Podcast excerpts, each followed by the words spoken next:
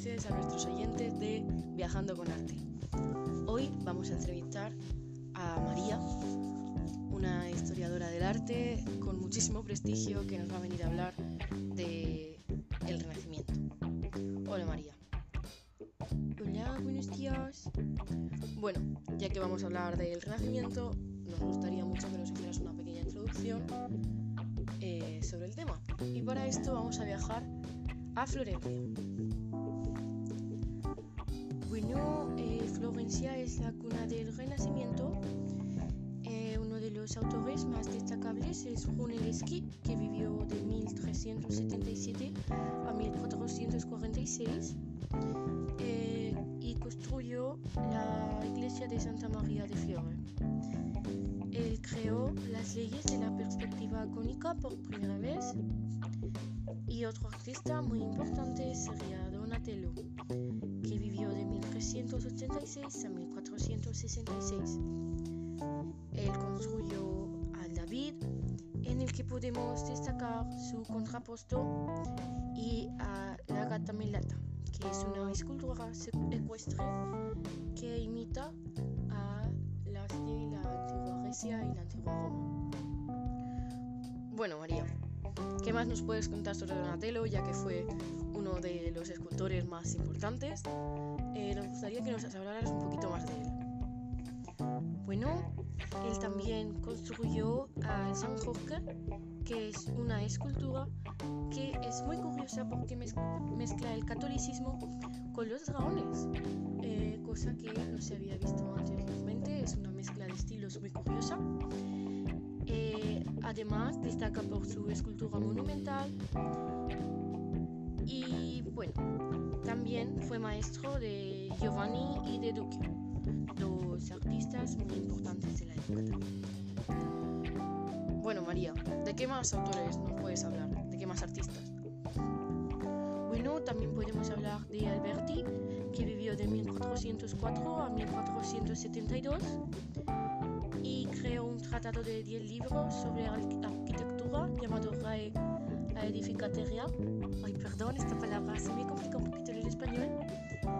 Eh, también construyó el templo malatestiano y la basílica de Santa María de Novela, además del palacio de Roselay.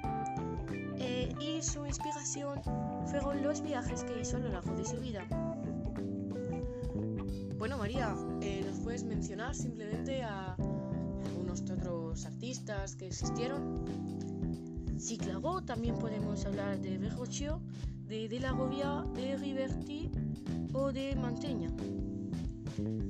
Bueno, ahora quiero que viajemos a la puerta del baptisterio, también en Florencia. Eh, esta puerta tiene una historia muy curiosa. Bueno, María, si quieres nos la puedes contar.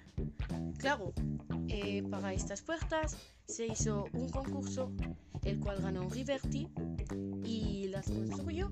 Se presentaron numerosos eh, escultores de la época, pero ganó Riverti por su propuesta, que fue extremadamente revolucionaria y muy llamativa para los jueces del concurso.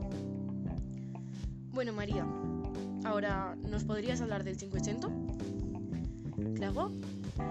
El 500 básicamente asienta el 400. Eh, destaca la Basílica de San Pedro, que la construyó Bramante, que fue un arquitecto que vivió de 1444 a 1514. También construyó el templete de San Pedro, la iglesia de Santa María de Preso Satorio, entre otros. También destaca Cellini, eh, que vivió de 1500 a 1571. Eh, su escultura más importante es Perseo con cabeza de medusa, aunque también destaca Salero Francisco I de Francia o la ninfa de Fontainebleau.